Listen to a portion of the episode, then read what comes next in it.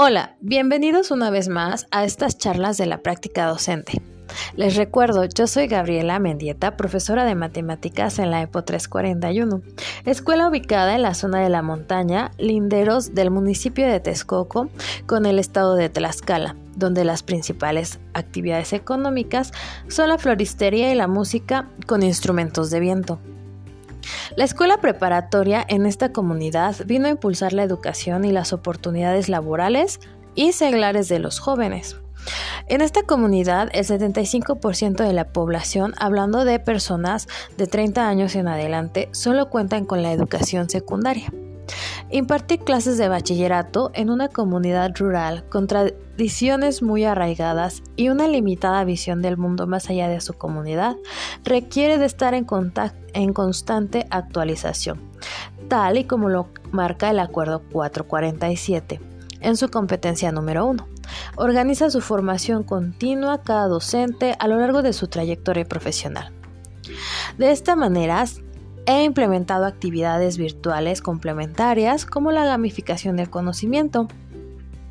Así, la competencia número 2 del Acuerdo 447 que dice, domina y estructura los saberes para facilitar experiencias de aprendizaje, se lleva a cabo. Y también la competencia número 5, evaluando los procesos de enseñanza y aprendizaje con un enfoque formativo. El desarrollo de las clases día a día requiere de una cuidadosa planeación que vaya de la mano con las carencias, áreas de oportunidad y fortalezas de los estudiantes, ya sea de forma individual y también en grupo. También se debe de tomar en cuenta en la planeación los intereses, los anhelos, pero sobre todo el plan de vida de los jóvenes para lograr los aprendizajes esperados de manera significativa.